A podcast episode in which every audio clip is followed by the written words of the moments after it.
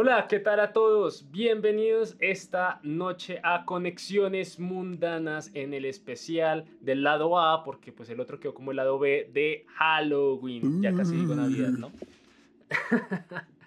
Listo, el día de hoy vamos a, venimos a traerles un poquito de, del tema choco chistoso, extraño y curioso de las películas, del sonido para las películas de terror y videojuegos y todas esas cosas chocolocas que nos gusta a todos nosotros. Para esta noche traemos al hijo de Darth Vader, al hijo perdido de Darth Vader, el señor Daniel Beltrán. Yeah. Excelente. Ya, ahí con le está saludando con la fuerza. sí, el representante del mejor videojuego de Chernobyl, alias Metro Exodus, señor Daniel Montañez. Sí, sí, comparto su opinión. Qué chido, ¿verdad? Excelente. Me alegra que hayas reconocido la, la referencia, esa referencia hermosa. Sí, sí, sí. Dijo perdido Artiom. Tenemos aquí a un imitador del Guasón, pero ya intergaláctico, señor Juan Sebastián Vergara. Tengo parte de la Blue Man Group, weón. ¿Ah? ah. Así le pega. Yo creo que, yo creo que entonces es el personaje de la Blue Man Group sería como el enfermo mental con delirios de grandeza.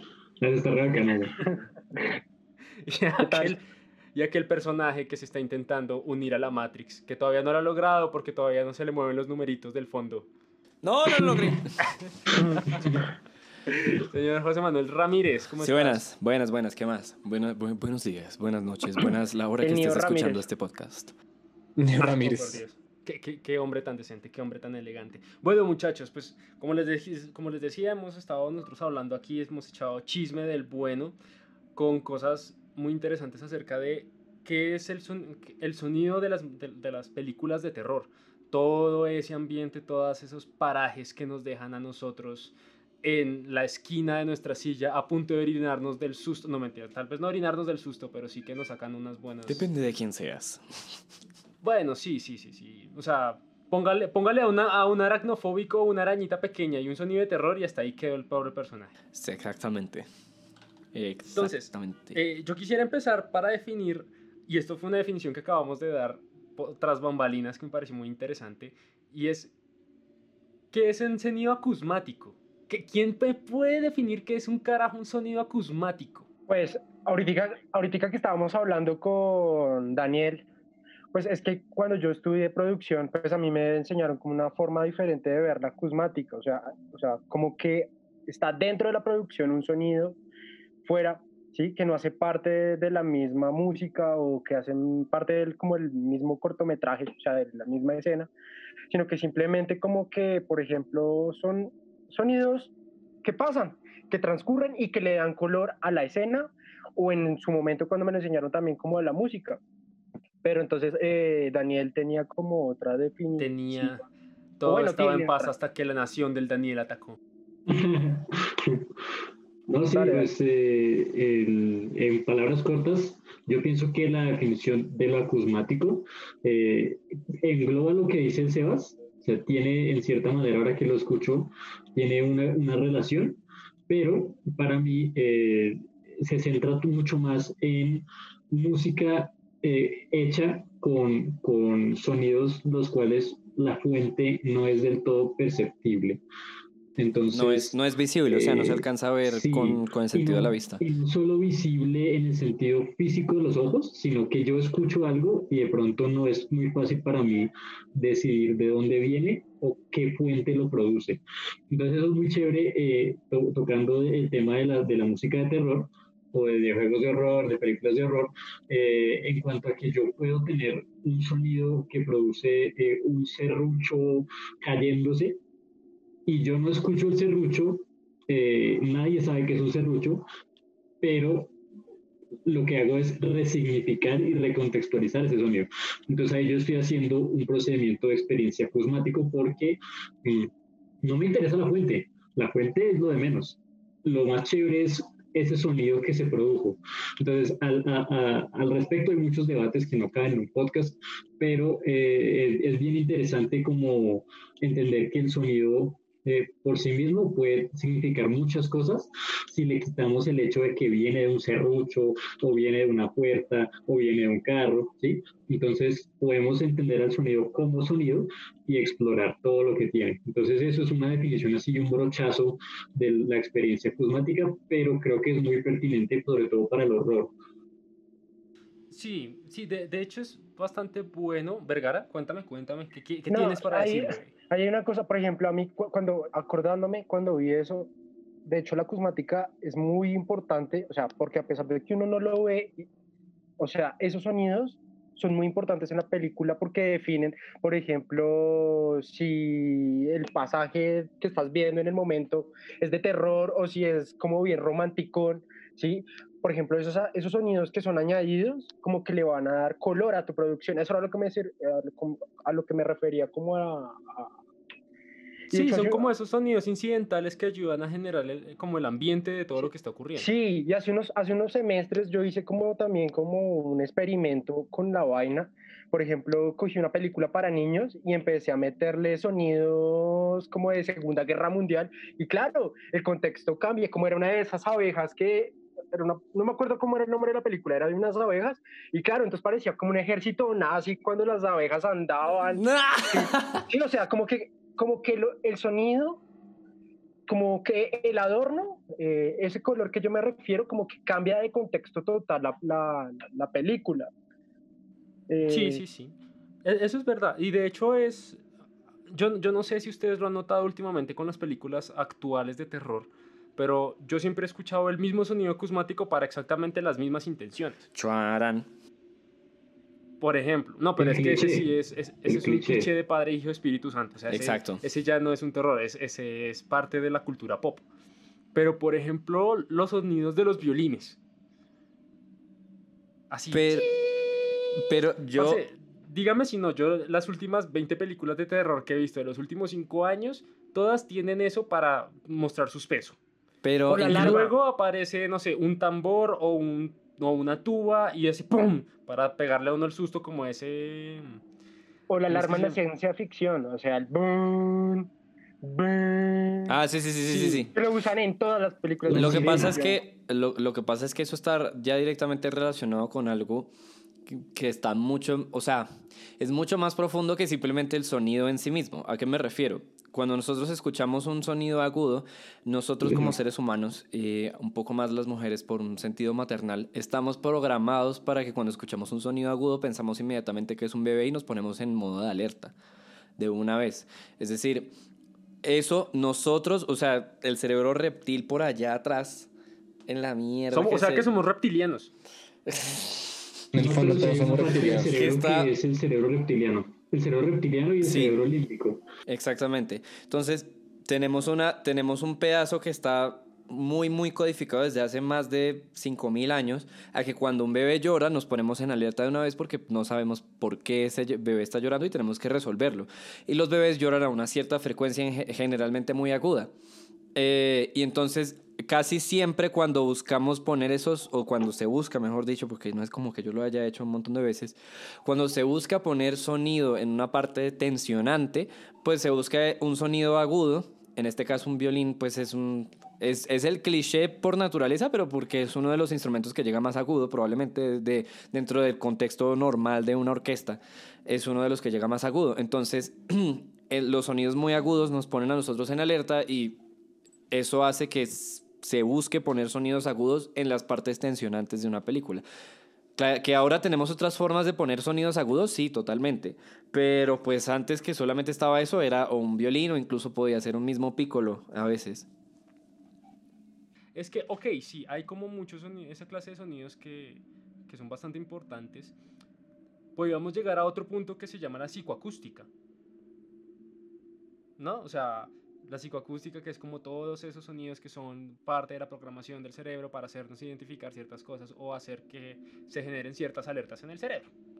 De ahí salen las cosas comerciales. Sin embargo, ¿a usted no le parece que son ya muy sudas? O sea, yo digo como, ok, sí, pero usted nunca ha escuchado cosas diferentes, porque por ejemplo, no sé, si usted mira las películas como, como La maldición de Chucky, la música de ellos, o sea, está ya demasiado cliché o no sé, pero veo una película con niños de terror y lo primero que sé que voy a escuchar cuando el niño es muy pequeño son, no sé, eh, una cajita de música.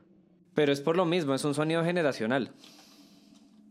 ¿Generacional? Sí, no creo que sea, o sea, obviamente psicoacústica, por, pues porque tiene que ver con la perspectiva que nosotros percibimos el sonido, claramente, pero es un sonido generacional, o sea, nosotros tenemos esa asociación por un tema de crecimiento, es decir, o sea, por, por algún motivo, que eso sí no lo sé, pero por algún motivo eh, las, eh, a los niños les regalan, al menos en Estados Unidos, aquí no, pero a los niños les regalan cajitas de música cuando están creciendo.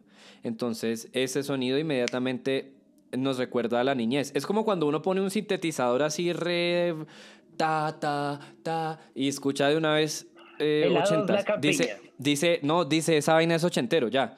Pero es porque es un sonido generacional, o sea, es una vaina que marcó una época, en este caso una época de la historia, pero en el otro caso estamos hablando de una época de la vida de las personas. Ok. a ver, Beltrán. Señor maestro. Maestro tiene algo que decir. Fifth. Eh, sí, sobre todo para también complementar algo que dice José, que, o sea, en el sentido de que pues eso, eso a muchas personas lo remonta a un momento de sus vidas, sobre todo la, la noción, también apoyando un poco lo que había contado eh, Seba sobre el experimento que había hecho de cambiar la música de la película para niños. Es eso, o sea, el ejercicio de recontextualizar y más recontextualizarlo, eh, esos recuerdos o esos clichés o esas emociones que se asocian con una etapa de la vida en la que uno se supone que todo es color de rosa, uno todavía como que uno todavía es inocente, uno no conoce la maldad del mundo, no conoce el poder del lado oscuro. Em, entonces, eh, cuando se le contextualiza en un contexto en donde usted ya no se siente tan seguro, donde usted ya le mueve el piso sobre esas fundaciones tan bases sobre lo que es como sus recuerdos, eso es como también la reacción que se busca.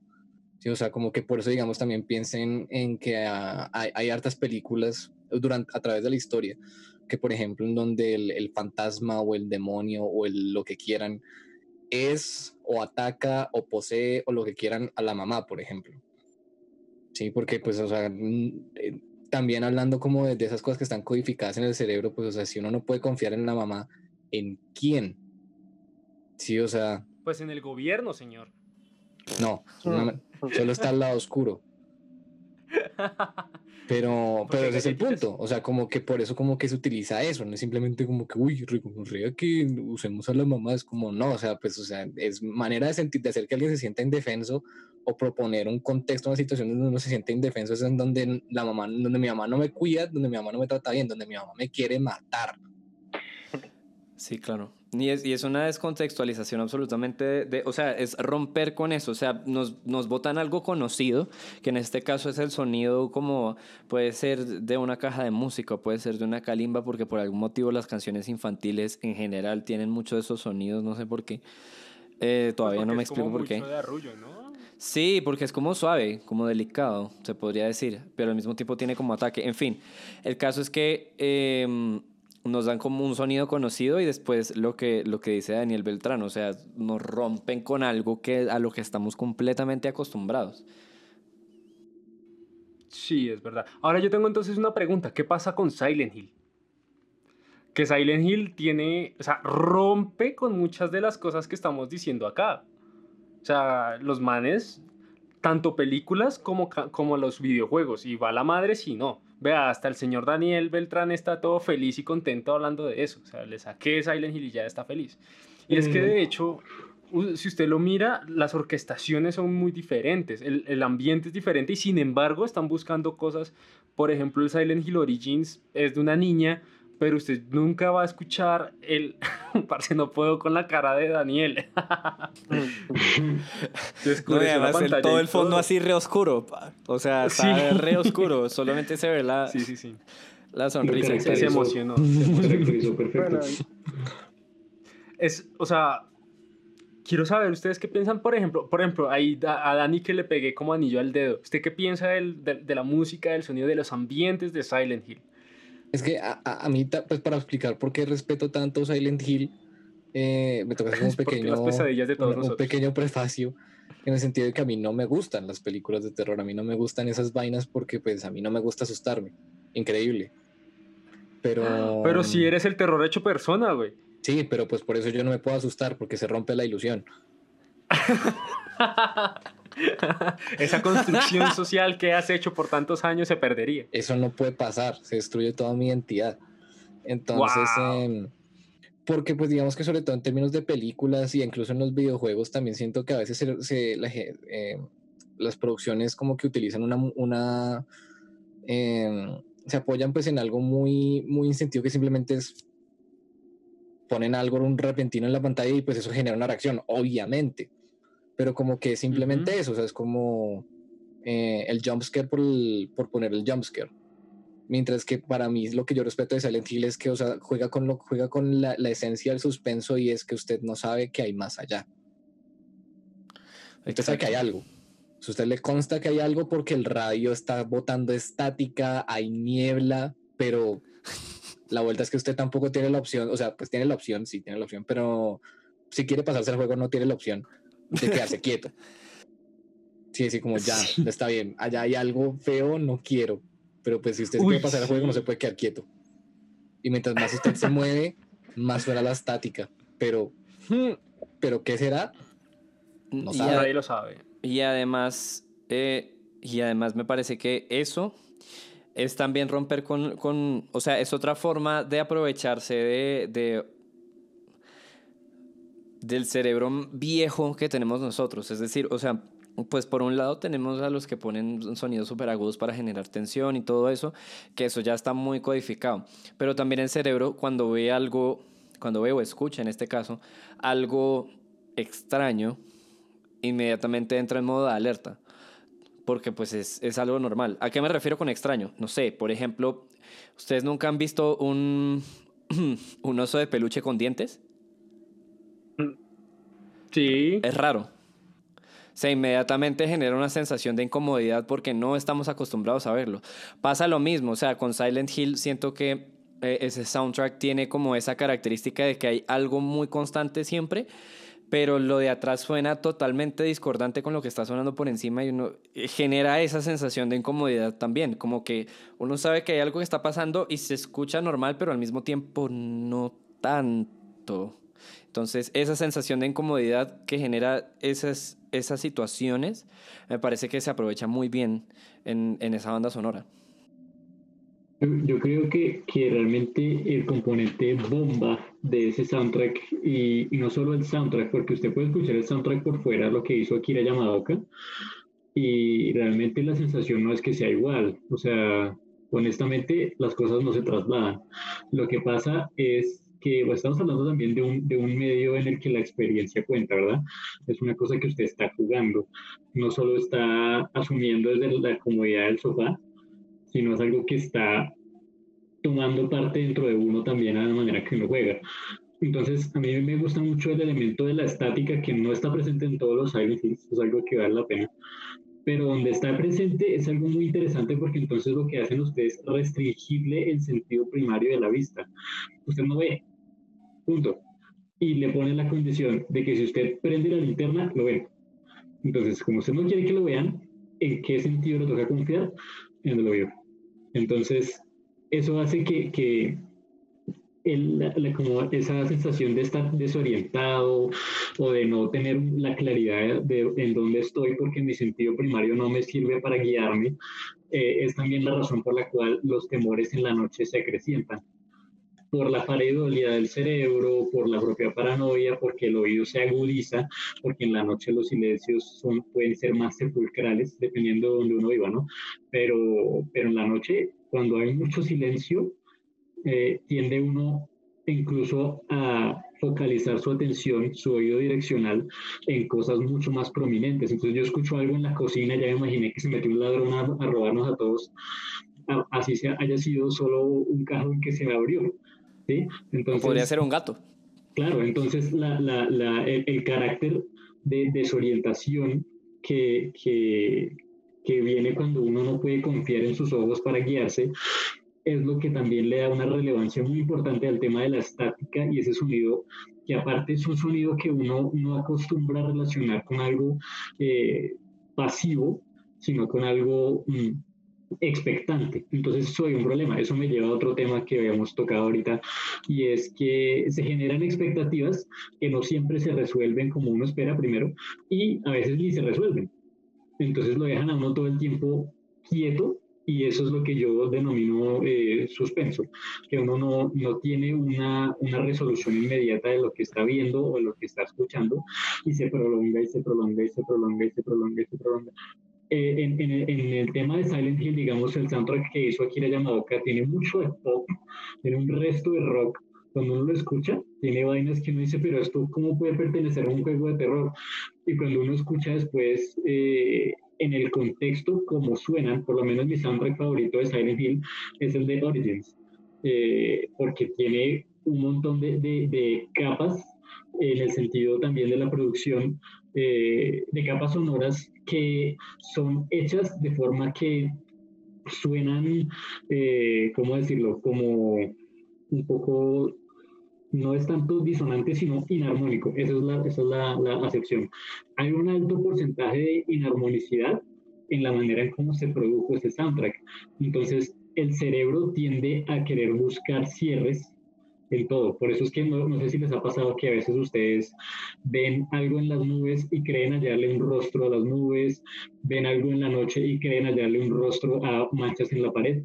Eso es la pareidolia del cerebro que busca cerrar algo que quepa dentro de la comprensión del ser humano, porque es más fácil entender el mundo así. Entonces, como cuando uno escucha algo que de pronto no le cuadra, de pronto no es algo a lo que está del todo habituado, y lo empieza a escuchar de manera prolongada, uno mismo empieza a hacerse sus propias acepciones y a querer darle sentido. Entonces, y, cuando no tiene sentido, el cerebro entra en, un, en, una confusión que hace que la experiencia sea todavía más entretenida. Entonces, por eso, para mí, ese es el mejor juego de Silent Hill, ahí como acotando el Origins. Y en la película, supieron hacerlo las dos películas, supieron eh, trasladar inmediatamente el mismo soundtrack de Yamadoka, o sea, no se inventaron nada de diseño sonoro, las películas son, al menos la primera, creo que estoy hablando verdades, la primera es el soundtrack es todo de, de, Akira Yamaoka como, como solía ser en los juegos. Entonces, Lo respetaron. Sí, claro, y, y, aparte porque tocaba, porque la integridad del mundo era así. Pero entonces, un poco para, para hablar del tema del podcast eh, y salirnos un poquito de Silent Hill, porque eso es otro podcast.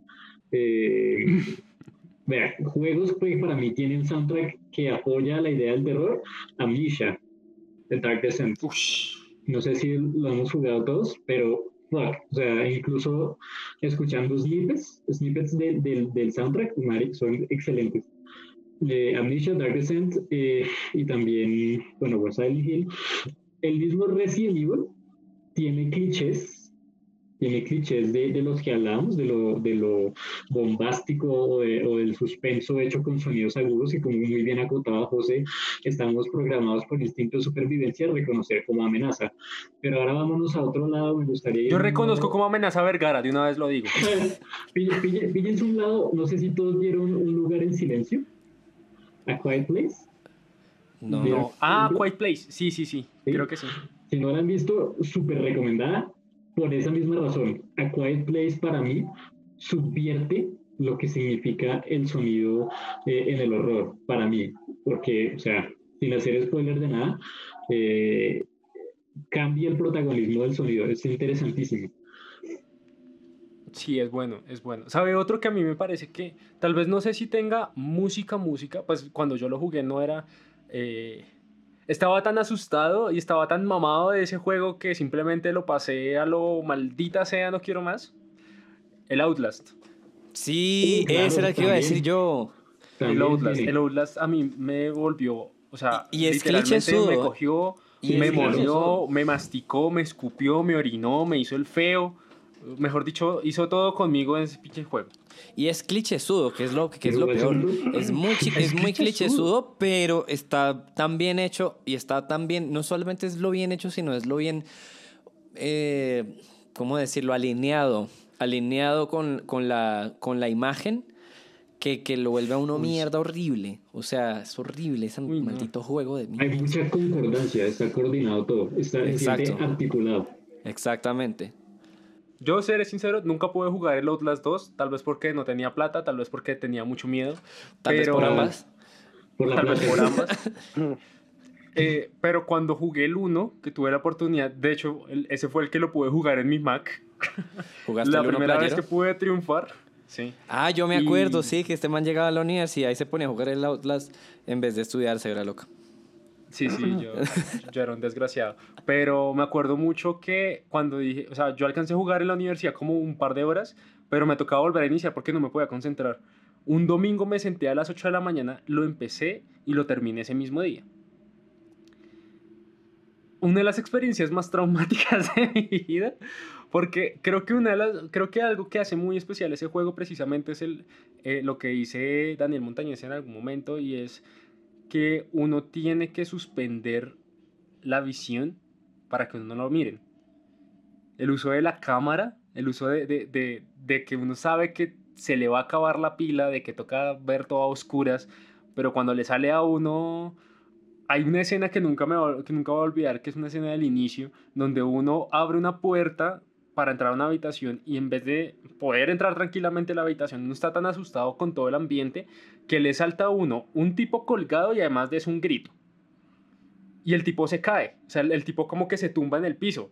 O sea, en ese momento lo primero que pensé fue que me iba a dar un paro cardíaco. Si es que no me alcanzó a dar. Si es que sigue vivo ahorita. O soy un fantasma. Ah, Soy un Y creo que algo-. Creo que hay algo importantísimo que tenemos que hablar también en este episodio y es el uso del silencio Uf, en los juegos de terror. En, en los Pero es que soundtracks de que- terror. Ahí, ahí, ahí sí me acuerdo, me acordaré toda mi vida del maestro Daniel. De Daniel, nuestro profesor. Cuando nos puso el trade. Es lo más hermoso. O sea, timbre, ritmo, altura. ¿Cuál era? Eh, Dinámica. Dinámica y espacio. ¿Sí era espacio? No. Sí, espacio. espacio. y espacio. O sea, creo que, creo que hacer una buena película, hacer un buen sonido para una película de terror tiene que tener uno tan en claro todas esas cosas que es- debería ser como el examen final de, nuestra, de nuestras clases de... Y ni, y ni siquiera es tenerlo teoría. tan claro, sino saber exactamente qué voy a usar, porque hay soundtracks que usan cero el espacio, pero hay otros que lo usan totalmente. Entonces, sí voy a, o sea, si yo, tengo yo tengo que saber cómo inclinar esa balanza, hacia dónde voy a inclinar la balanza y si la voy a inclinar hacia allá, entonces cómo la voy a compensar después. Como las películas de... Como las películas, la primera película de Alien o el juego de Alien Ah, Isolation. Fuck that shit. Y Sí. esa es otra obra, otra joya de la corona del diseño de, de, de experiencia sonora en un videojuego, sobre todo por eso que hablamos ahorita del sonido, del, perdón, del sonido y su contraparte, entre comillas, del silencio. Que eso, uy, fue madre, o sea, es decir, el- las horas que se invirtieron en eso es increíble. Y aparte también hay clichés, o sea, también dentro de eso hay Claro. pedazos del cliché del horror espacial, que es otro género maravilloso para mí, eh, en el que se utilizan esos, esos tipos de drones, de sonidos que uno ya relaciona con el espacio, con, con lo que, que es todavía más curioso, ¿no? Porque en el espacio sabemos que en el vacío el sonido no se propaga. Entonces técnicamente no suena, no hay sonido. Entonces, como no hay propagación de las ondas en el vacío, tuvimos que generar una acepción mental de cómo sonaría el vacío. Y eso que hicieron en Alien Isolation, o sea, les quedó muy bien. Y otra cosa que, que, se, me, que se me escapaba decir en el comentario anterior era que eh, no porque un cliché eh, pues sea súper usado, deja de ser efectivo. Ujú. Entonces, ahí ¿Verdad, es donde verdad? viene es la subversión de que usar clichés es malo. No, si usted quiere orquestar una película eh, épica o tener un, un mundo, un universo diferente, eh, pues ponga los cornos a hacer cosas épicas y estudie a John Williams. Cosas Sí. épicas. Sí, es decir, si usted Sí. quiere, quiere lograr la, la, la, el cliché que la gente salga de la película, ¡ay, parce, ah, tremenda orquestación! ah", Pues pónganlos a hacer cosas apoteósicas y aprovechen el rango dinámico y expresivo de un corno a los John Williams, a los Hans Zimmer, es decir, eh, el hecho de que sea un cliché para mí no es que sea malo usarlo, pero Sino que si lo va a hacer, hágalo bien.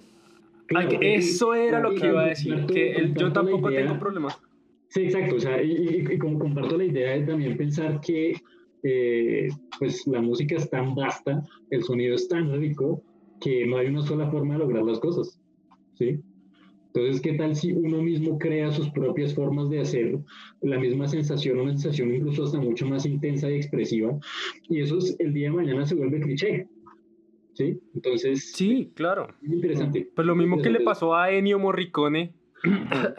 último, la última bienvenida de Daniel Beltrán en este, en este podcast, cuando hablamos de Ennio Morricone y, Mm. cómo se, el man se volvió un hit, un hito y una parte de la cultura pop a partir de algo que para él era nuevo, raro y para nosotros hace parte ya de un cliché. No, de definir una cultura, porque pues definió cómo es el, cómo es el sonido Sí. del indio aborigen, y de hecho ni siquiera es gringo, es italiano. Es italiano. O sea, el contexto. cosas de la, cosas de la vida, ¿no? No son Porque como nadie es profeta en su propia tierra. Pues sí, el folclore lo relata mejor el extranjero, ¿no? Siempre. Por lo general sí, Porque o sea, captura- sí, el porque porque, el es que el extranjero... tenía el más ex- claro el imaginario. Exacto, no, y claro, no el solamente es eso, sino que el- el- depende si es un gringo haciendo música colombiana. Pero de todos modos, el folclore no es lo que nosotros decimos que es, sino lo que la gente que después ve nuestras prácticas por otra edad dice que es. Ay, eso suena Exactamente. colombiano. Uy, ¿cómo así? Exactamente. ¿Y qué es el sonido colombiano? Pregúntele a un gringo cómo suena Colombia. Pregúntele a un gringo cómo es el sonido de, de, de, de, de Pablo Escobar. O sea, ¿sí me va a entender? Es decir, Sí, clichés y sensaciones de afuera son lo mismo, ¿sí? Es decir, no, no somos lo que decimos que somos, sino los que, lo que otras personas han observado que somos. Entonces, sí, es lo mismo que nos pasa a nosotros con todos los problemas de los acentos, por ejemplo. correcto. que uno dice como que una amiga de Honduras me dice como, no, es que se nota que tú eres de Colombia, ¿por qué? Porque hablas muy cantado. Y como, Porque Sí. hablo colombiano. Porque hablo colombiano y hablo muy cantado. No, no entiendo qué es un hablado cantado, nunca lo, Sí. creo que nunca lo va a lograr entender por completo. No, porque eso pero- es diferente para cada quien. Exactamente, exactamente. Y por eso es que se forman esa clase de, como, como de visiones entre todas las personas. Pero bueno, volviéndolo, ay, es que parce, yo vu- vuelvo a, vuelvo a entrar a la película, al- a los juegos de, de Alien, y ahí me trae una cosa un poco más como curiosa, o, o que me hace Chicos. pensar un poquito más. Eh, bueno, una cosa que me parece que, que, que quisiera también comentar, y es eh, esa sensación que tengo o que yo tuve cuando empecé a jugar, que de hecho nunca pude continuar con ese juego por, por temor, porque me volví muy gallina con los años.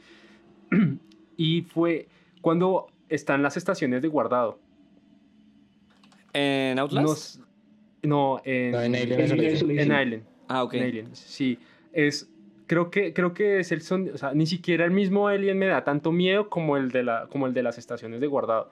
Me El genera ansiedad. Me genera una ansiedad terrible escuchar esas, esas estaciones de guardado.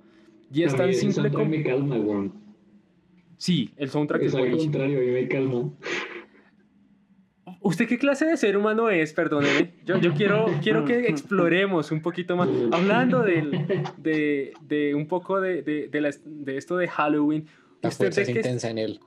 La fuerza está... es- El poder del- de la oscuridad, de la fuerza. Las, las fuerzas del mal, más bien.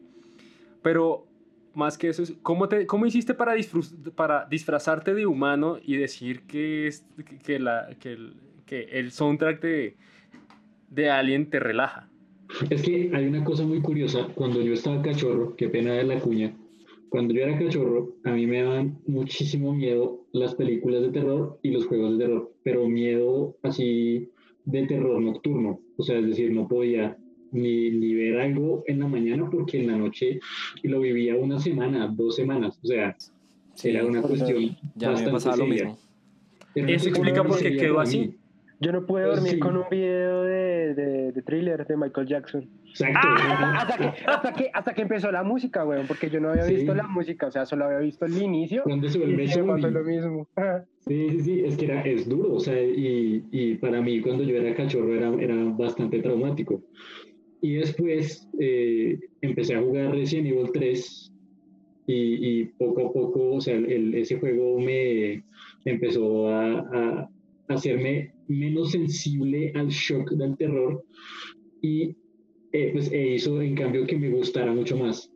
Entonces, después yo me volví un fanático acérrimo de los juegos de terror y de las películas de terror, todo eso, tanto que lo disfruto mucho. O sea, ahorita ya para mí es una experiencia maravillosa.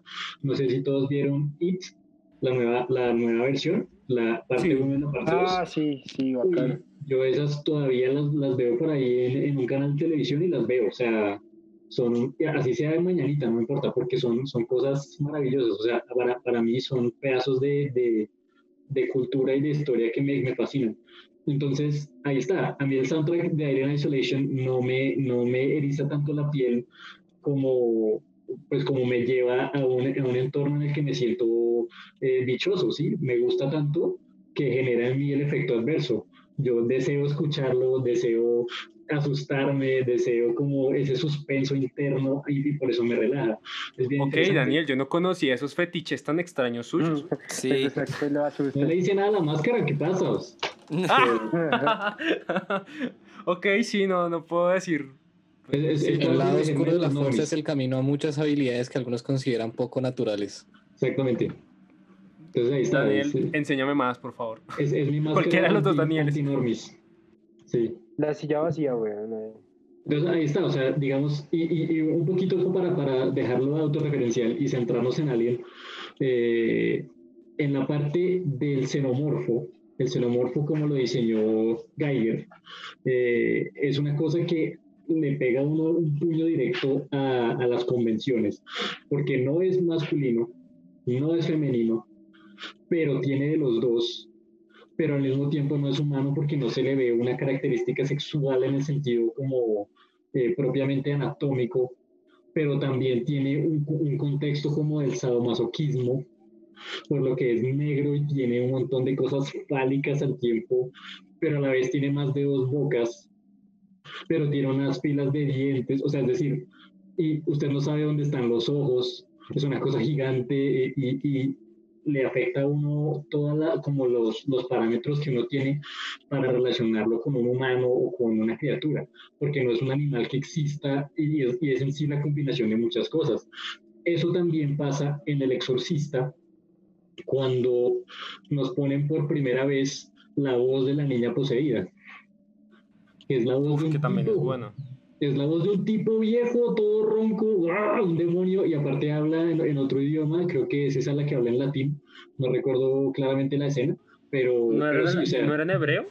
¿Era sí, arameo? es en- creo que es en hebreo, tiene, tiene, tiene alguna connotación eminentemente abramánica y religiosa, pero entonces eh, nos ponen un idioma foráneo, sobre todo a nosotros occidentales, y encima es una niñita asumiendo la voz de un hombre así todo grave y distorsionado. Y eso, más que realmente afectar nuestra, como, uy, qué susto, es una niña, es el susto del que hablaba Dani Beltrán en el inicio, hablando de Silent Hill, y es de yo no sé qué es y como no puedo comprenderlo, me incomoda. Entonces, ese para mí es como, hablando ajedrecísticamente, la apertura. Si yo logro confundirlo usted, lo dejo en un estado en el que cualquier estímulo sonoro que le ponga lo va a coger y va a hacer clic. Entonces, ese para mí es un gran secreto. Lo que nos pasa mucho con las películas de ahorita que se consideran de horror, los clichés, actividad paranormal y las vainas, es que realmente ya no logran confundirnos. ¿Sí? Porque uno ya ve la escena y ya se le, se le parece hasta cotidiana. Ah, están en una casa, ah, van a grabar, ah, un demonio, ah, algo que no puedo ver. Ya es algo que para nosotros no resulta confuso. En cambio, eh, esas películas todavía son canzonas para uno, todavía uno las recuerda y dice, uy, fue madre, se acuerda de la serie de La Cosa, se acuerda de Freddy Krueger, se acuerda de Jason, se acuerda de esas cosas, porque son, son vainas que a uno aún lo confunden, y como lo confunden, lo ponen en un estado de vulnerabilidad. Entonces, ahí está el secreto. No, no oficial, aquí en Conexiones Mundanas. El secreto es confundir para reinar. Ese es. Confundir reinarás. Sí. Sí, sí, sí, toda la vida. Gran Sí, sí, heads no, up no- aquí a Andrés López. sí, tome, ¿Sabe qué? Espere, espere, espere, permítame. Tómeme. Es una que tenemos. Un espantapájaros. Tome- Tome- sí, el era espantapájaros, se lo regalo. Tome una que la re. Oiga, si no, no sabía que iba a poder hacer eso, como tome mi... No, no puedo, tome. Le regalo después lógica, bacano. todo bien. Todo bien, todo bien que después le regalo el ojito. Ah, no, eso es Todo Mateo. bien que después... Ay, si no, pues ya, ahora me creyeron Mateo, pues tan chistoso. Que lo está, esto lo está contextualizando para confundir a la audiencia. Exactamente. Porque lo que usted espera, espera de Juanca ya no es Juanca. Es Mateo. Y podríamos ser, y podríamos ser cual- y el siguiente podría ser cualquiera. Exactamente.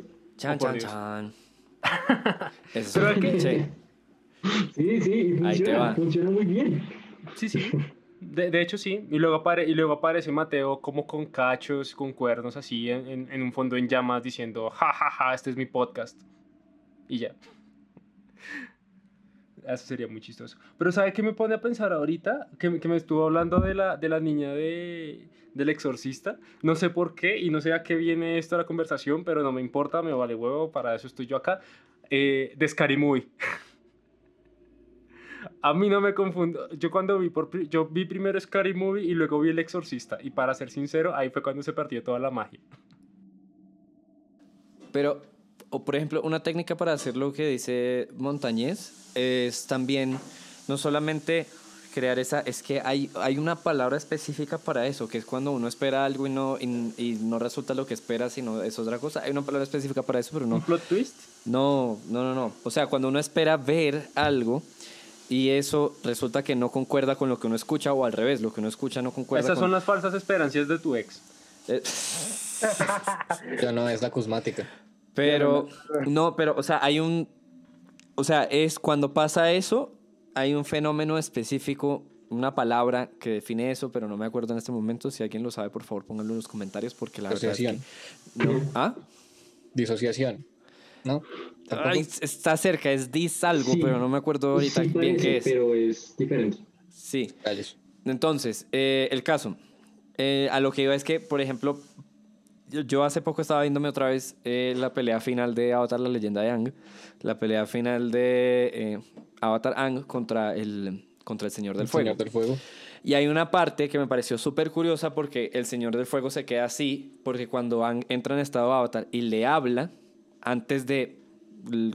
Bueno, spoiler aquí, spoiler nada porque se acabó hace 12 años, pero eh, cuando le habla justo antes de matarlo, o sea, que lo est- está a punto de matarlo, cuando le habla, no solamente habla con la voz de él, sino habla con la voz de todos los avatares al mismo tiempo. No sé si se acuerdan de eso, es un detalle Sí, sí. Y obviamente Eso el Señor del. Fuego queda así, como eso es una muestra, no solamente es que da miedo en sí, o que parece, o sea, que puede provocar miedo, que puede provocar eh, intranquilidad, sino que además es una muestra de poder. Y yo creo que en parte eso es lo que logran en esa película. Sí, claro, porque es algo, primero, o sea, es algo extranatural que se coló en nuestro mundo. O sea, es, es una sensación de que, que uno se siente indefenso ante la, o ante el poder o ante la, la capacidad que tiene algo para sorprender.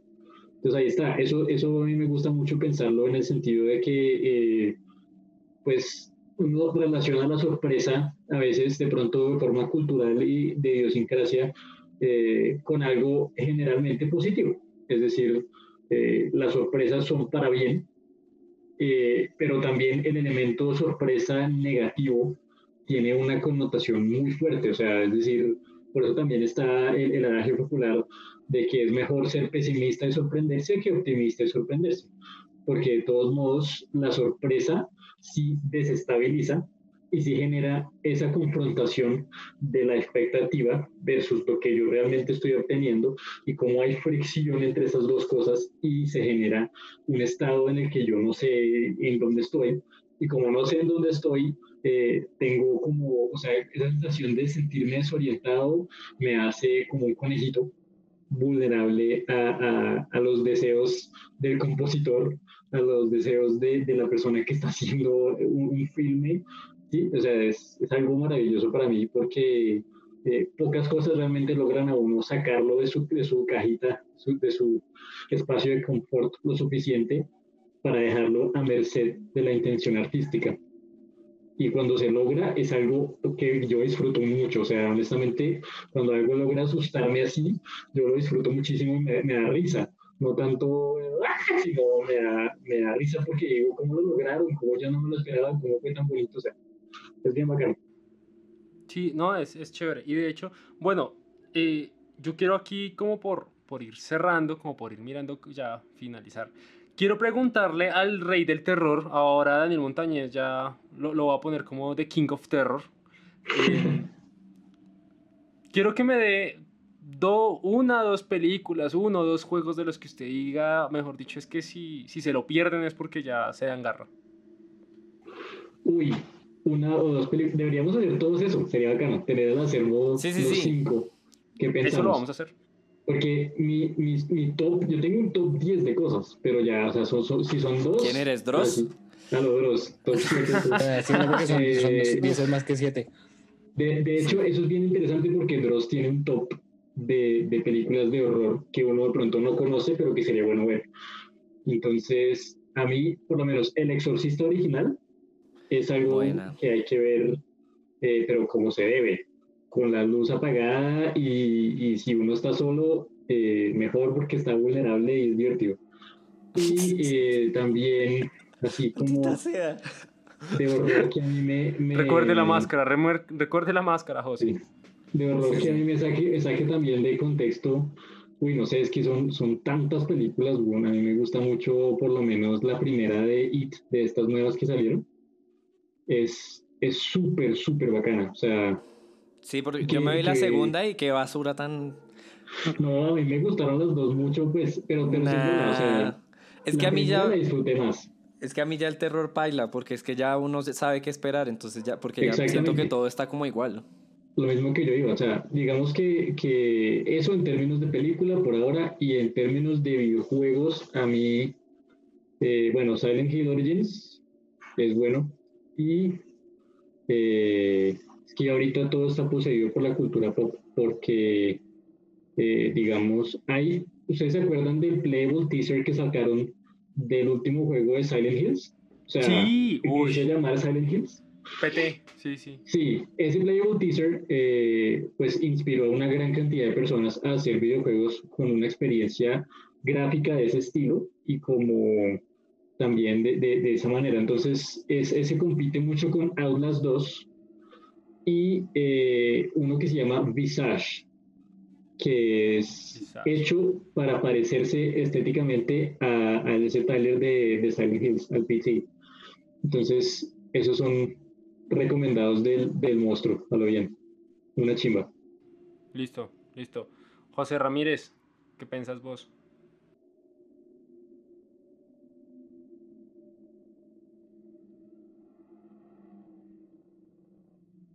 ¿Le dan miedo a los tenores?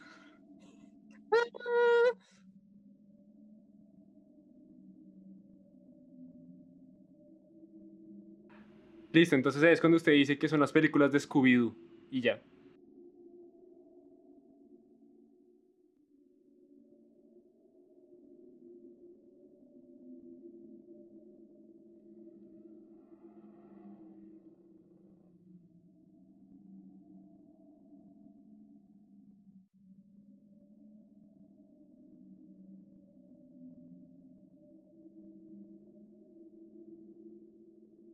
Muy reciente.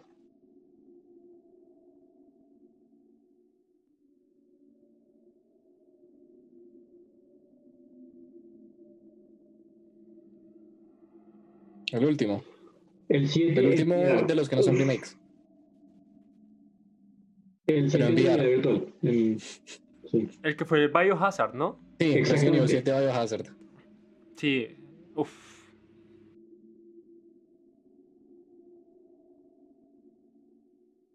Pero ¿Y tiene que jugarlo en va a salir VR, el 8? solo. Va a salir el 8. Y también Sí. pinta súper bacano. ¿Sabe qué aguantaría en algún momento? En algún momento de nuestra vida de pronto intentar hacer un streaming jugando esos juegos. Gonorrea. De una. Sabroso.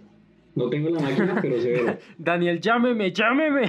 Sí, sí, severo. No tengo la máquina, pero yo le comento el play play. O sea, Sí, ahí vemos qué hacemos, ahí vemos qué hacemos. Ahí vemos qué hacemos. ok, ok. Daniel Beltrán, ¿vos qué dices? Bueno, yo tampoco soy muy fan así de las películas. Eh, entonces yo se los cambio, se los cambio por, se los cambio por libros. Lo que Ok. quieran de. Lo que Oh, quieran qué leer. grande, grande. Aquí hubo un plot twist. Lo que, confunde y reinarás. Grande, grande. Sí, es que están esperando películas y eres de libros. Lovecraft, para mí, Sí, claro. ahí está. Eh, Clásico de clásicos, pues la llamada de Cthulhu está ahí. Eh, para aquí los músicos, porque pues Conexiones Mundanas somos músicos. La música de Eric San, Z Sí. Z-A-W-N, la música de Sí, una historia genial. Eh, en general, lo que haya de Lovecraft, si lo pueden leer y les gusta todo esto de, de- de- del horror cósmico, si les gusta Alien, si les gusta Stephen King, esta clase de cosas de monstruos que van más allá de nuestra comprensión, Lovecraft es el papá de todo eso. El papá de los Ah, Exacto. Es el papá de los los, engendros cósmicos. De juegos, eh, yo creo que ya pues también más por, por, como por el valor histórico. Me siento que igual hay, hay que jugar Silent Hill 2.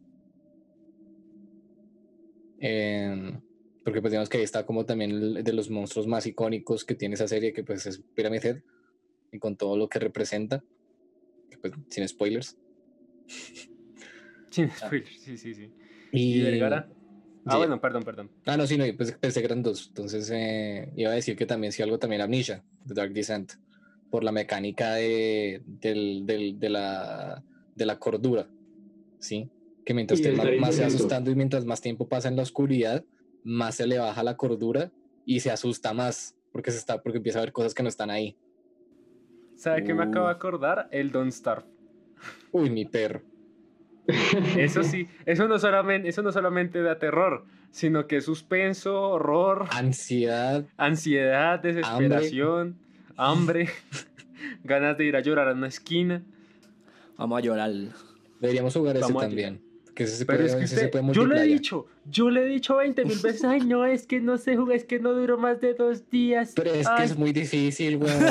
Pero le digo, juguemos de todos modos. Y usted, ay, no, es que, es que no puedo. Es que a mí me gana. "¿Cómo no público". Sí, Silencio. escarnio. Bueno, sí, señor. Y Vergara. Bueno, yo voy a nombrar películas porque pues yo, pues a mí me gustaban los videojuegos, pero no me enfocaba tanto en videojuegos de terror ni videojuegos de así. Entonces, pues bueno, la primera película es una película de los 80 en la que la protagonista era Nicole Kidman, está buena, que se llamaba Pues Los rica. Otros. Los Otros. Sí, Uh. Que toda, que, toda la, que, que toda la película creíamos que ellos estaban, pues, Spoiler, No spoiler. Ah, spoiler. Pero igual forma, Ah, marica, esos No, ya, eso es 30 como lo de la leyenda de Anya, Sí, chúpenlo. No me jodan. No, se la tiraron. Bueno, bueno, para Bueno, que se la vean. Bueno, Sí, el- sí, sí. al final te sorprendes. Ya. Usted tiene que censurar, usted tiene que poner el pip en ese pedazo, si no lo puteo. Bueno, sí. No, entonces le toca poner el pip también al, al, al, al- No, pero la leyenda de Ang la ha visto todo el mundo, no me jodan. No, no, el de la leyenda de Ángel la acepto, pero es que la de los otros sí baila. Abrazo. Otra estamos película estamos que en Halloween. mucho. Otra, otra película que me gusta mucho es El retrato de Dorian Gray, que es basado del libro de Oscar Wilde. Mm, Esa película es muy, pero muy, muy buena, igual que el libro, parce. La recomiendo. Eh, otra que en estos días estaba viendo la serie eh, del psico, psicoanálisis, el padre, ¿cómo se llama? Sigmund Freud. Freud, Uf, parce. Freud. Eh, la serie que está en Netflix, uf, parce. Eh, la música, ahorita que estaban hablando del tenor, hay una melodía que la hace un tenor, parce, pero o sea, la tengo en la cabeza, o sea, tanto, tanto la trama como pues es muy ficticia, obviamente yo creo que nada de lo que la vida real de Sigmund Freud y pues la historia del psicoanálisis es cierto, o pues si hay algún psicoanalista pues que lo escriba si es verdad, porque pero pues hubo muchas cosas como que yo decía, wash, mucha ciencia ficción, entonces recomiendo Sigmund Freud la serie por la música y también pues por, por las escenas, que chimba, y ya.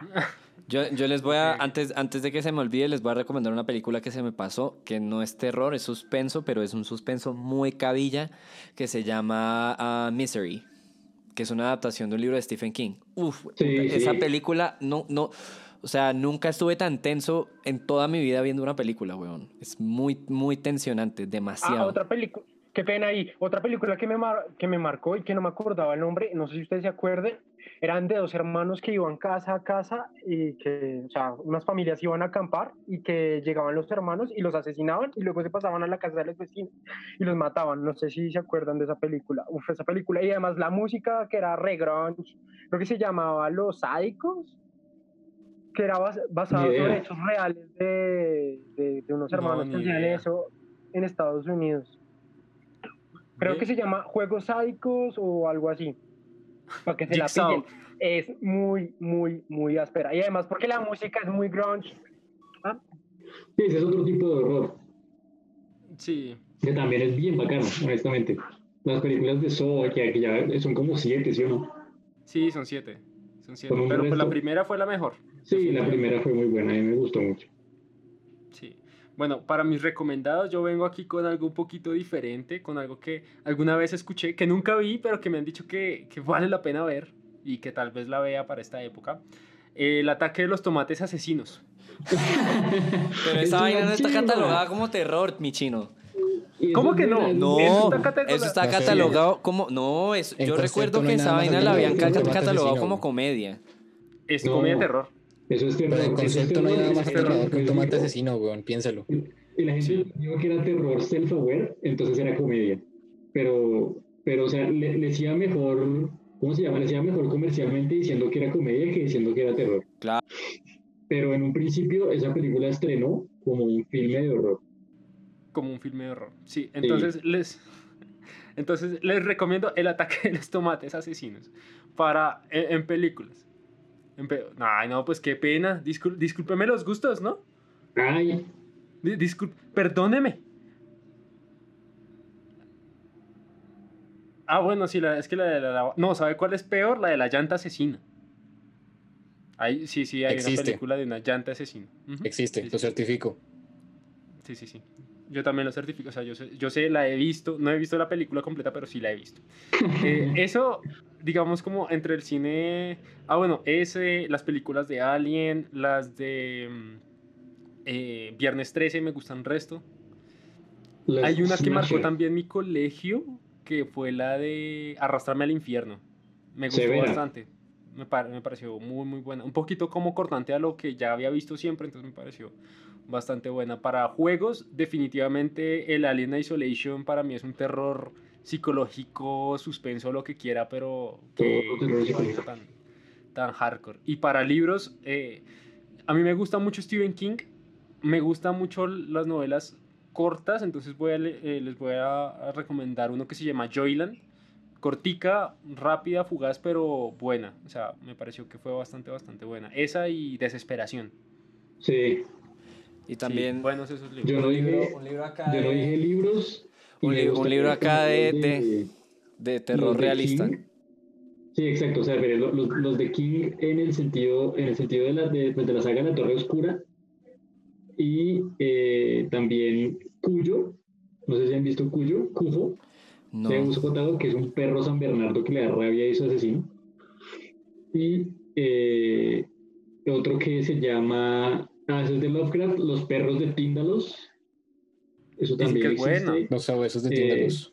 El Resplandor, que pues, es de King, pero, pero, o sea, sigue siendo mucho más vigente en el sentido de que eh, la película, por excelente que se haya sido la adaptación de Kubrick, realmente no, no cuenta la mitad, honestamente. O sea, Sí, no, eh, el libro es mil Tiene veces mucho mejor. más- Total, total, a tiene mucho, no tanto el debate de, ah, el libro es mejor, sino que en una película no cabe todo. Claro. Es verdad. es una película muy larga. Eso es bueno y, ah, bueno, y ya en términos de, de cosas de, de Oriente, el trabajo de Junji Ito y recientemente hay unos, hay, hay, hay un juego, un juego re bacano que, voy a buscar el título, que es como un RPG japonés pero de horror. ok. Y, ¿El de las y- fotos? no, no, espere, yo tengo que buscar el nombre y les paso porque es, es, es bien bacano lo que yo vi. Y, y ya, o sea, ah, bueno, y la, la original de The Grudge. No sé si han visto la, la del grito, que acá la tradujeron como el grito, que es la original, es Sí. en Japón y es de la muchacha que Ah, tiene el sí, cabello ultra largo y bueno. Eh, esa también es bien, bien bacana, bien como squeamish, es bien chévere, me gusta. Ok, bacano, bacano. Y les tengo aquí la, el The Ultimate, el libro aterrador de la realidad, que no se ve un orto porque tengo que cambiar esto.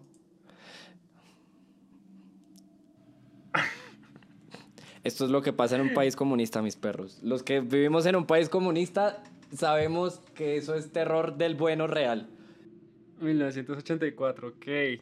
Bien, bien ahí.